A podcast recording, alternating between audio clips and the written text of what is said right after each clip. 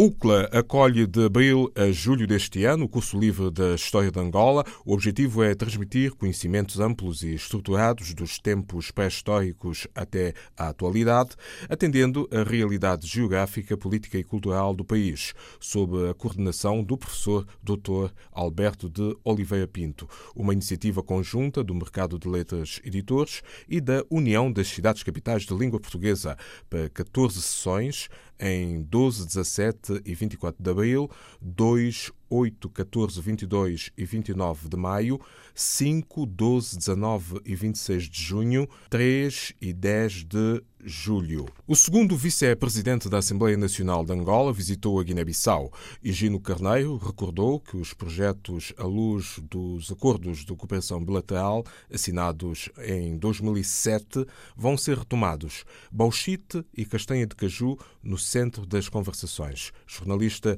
Isabel Marisa Serafim, para a delegação da RTP. O vice-presidente do Parlamento angolano, Higino Carneiro, deslocou-se a Bissau para encontros com as autoridades e anunciar que os projetos no setor do bauxite e agrícola vão ser retomados. Não deixamos de lhe transmitir o interesse eh, manifesto do nosso país de continuar a desenvolver os projetos que outrora eh, lançou aqui, trazendo para, eh, para a República da Guiné-Bissau empresas que deviam desenvolver atividades no ramo mineiro e também no ramo da agricultura e indústria.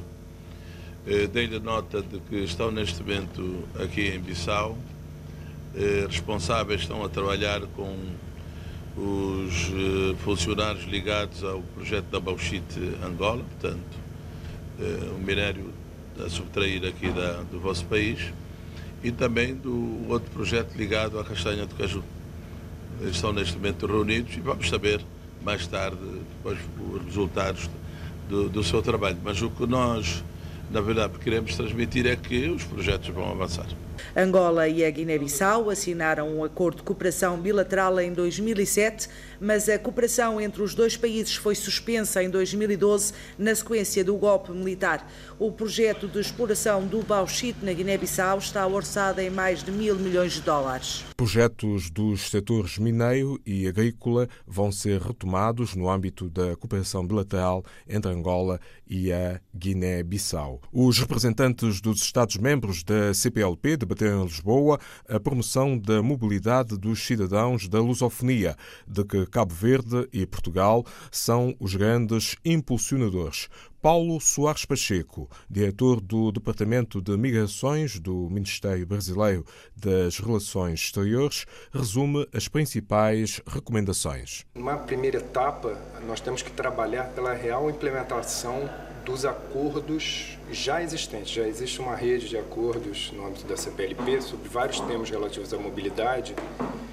E esses acordos, uh, alguns precisam ser ratificados por alguns Estados-membros e outros uh, não têm sido, uh, talvez, implementado a, implementados a contento.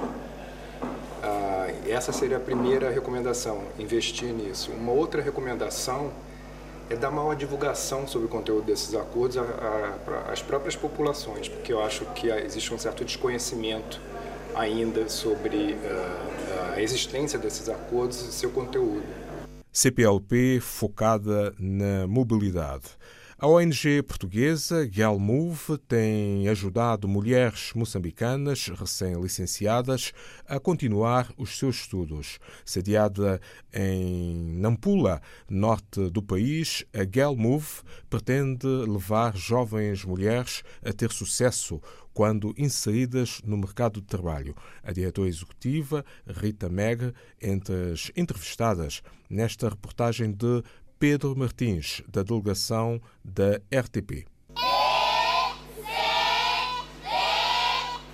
É assim, em grupos liderados cada um por uma finalista universitária, que jovens raparigas da 5 à 7 classe recebem o apoio e os conselhos necessários para continuar a estudar. O projeto piloto Moarusi está instalado no bairro de Maher, em Nampula, a província moçambicana onde há menos alunos do sexo feminino a chegar ao ensino universitário. Há muita desistência das raparigas nas escolas. Então, o objetivo principal do projeto é a permanência da rapariga na escola para que elas estudem e consigam realizar aquilo que são os sonhos delas. A precária condição financeira da família, mas também a gravidez precoce são algumas das causas principais para o abandono escolar no sexo feminino. E ao sétimo ano é a situação mais preocupante em Moçambique. Daí a importância de projetos como este Girl Move para tornar a mulher moçambicana líder no mercado profissional. A nível nacional, o tema do abandono escolar do ensino primário para o ensino secundário está entre os 30% e nós temos taxas de 75%, 80% no nosso projeto. E o tema da gravidez precoce, que em Moçambique uh, ronda aos 40% e nós no nosso projeto temos cerca de 0%. E são estas adolescentes que esperam um dia seguir as pisadas das Girl Movers, jovens recém-licenciadas que integram uma academia pioneira a nível mundial.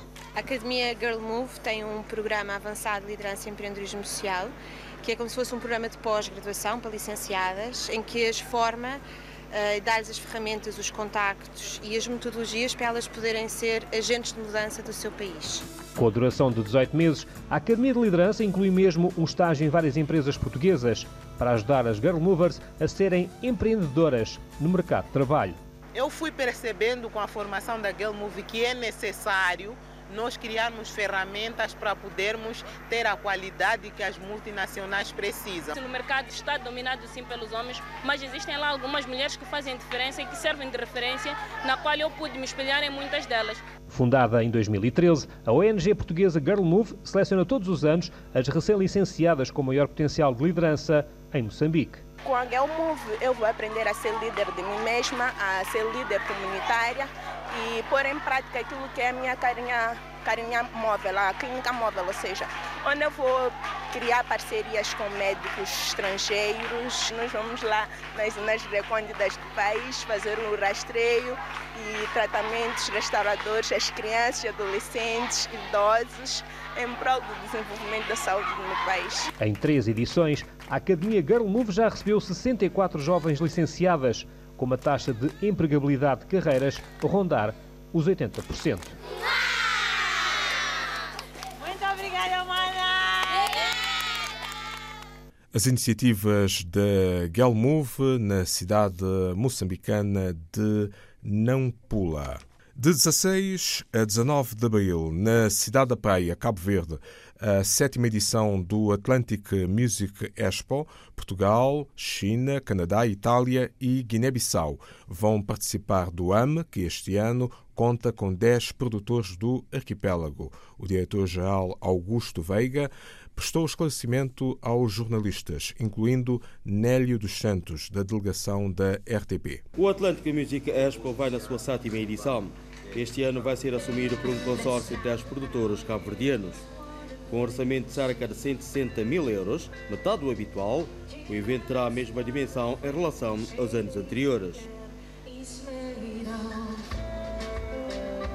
Vai funcionar da mesma forma, com uh, workshops, com conferências, com one-on-one meeting e com day cases no uh, Palácio da Cultura, com a feira aqui na Praça Alexandre Albuquerque e com dois palcos, sendo um palco na zona da Pracinha da Escola Grande e um palco na Rua Pedonal e haverá um terceiro palco que é o showcase de DJs que vai funcionar este ano no Warehouse. Para esta edição houve cerca de 200 inscrições, sendo 120 nacionais. Dessas quase 200 inscrições, eles tiveram que escolher 24 nomes uh, nacionais e internacionais, e quando digo nacionais digo cabo-verdianos residentes em Cabo Verde e na diáspora. Desses 24 nomes, uh, três eram DJs e as escolhas deles foram para dois DJs nacionais e um internacional.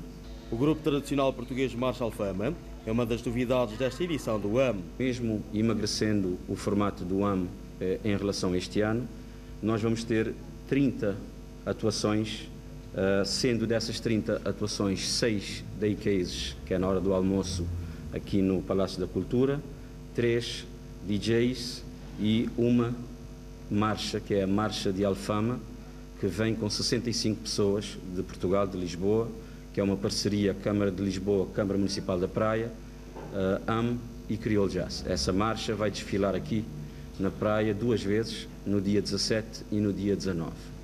Guiné-Bissau, China, Itália e Canadá participam pela primeira vez no Atlantic Music Expo. Este ano, pela primeira vez, vamos ter delegações do Canadá com cerca de 35 profissionais.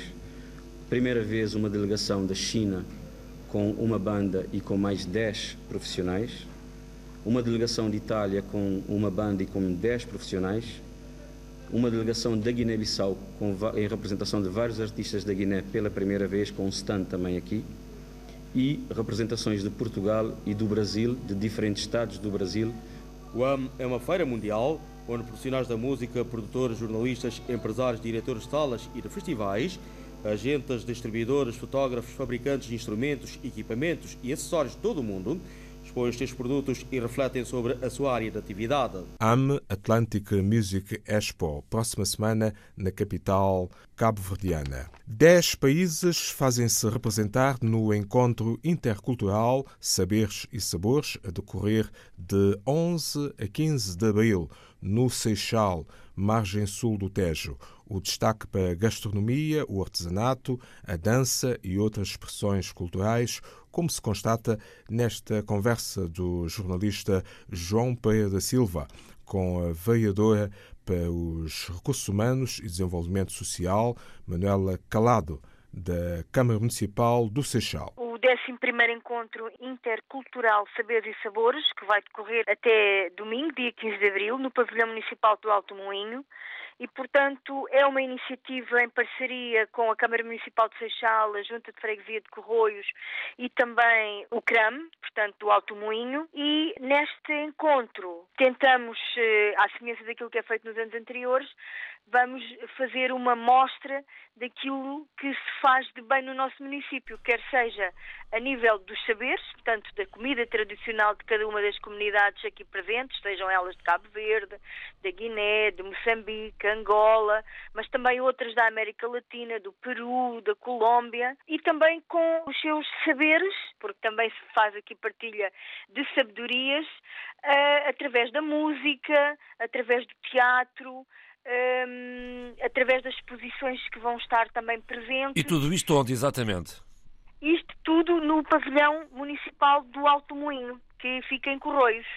E, e quem é que organiza estes piteus todos? Eu ver aqui almoços temáticos estes de piteus são todos organizados pelas diferentes comunidades, portanto, pelos voluntários, pelos sócios, pelos associados que fazem parte destas comunidades, há associações. Portanto, é comida caseira feita no dia, feita na hora, quase, como se costuma dizer. Muito eu acho que é uma grande iniciativa. Hein? Como eu disse, ela já se realiza há 11 anos.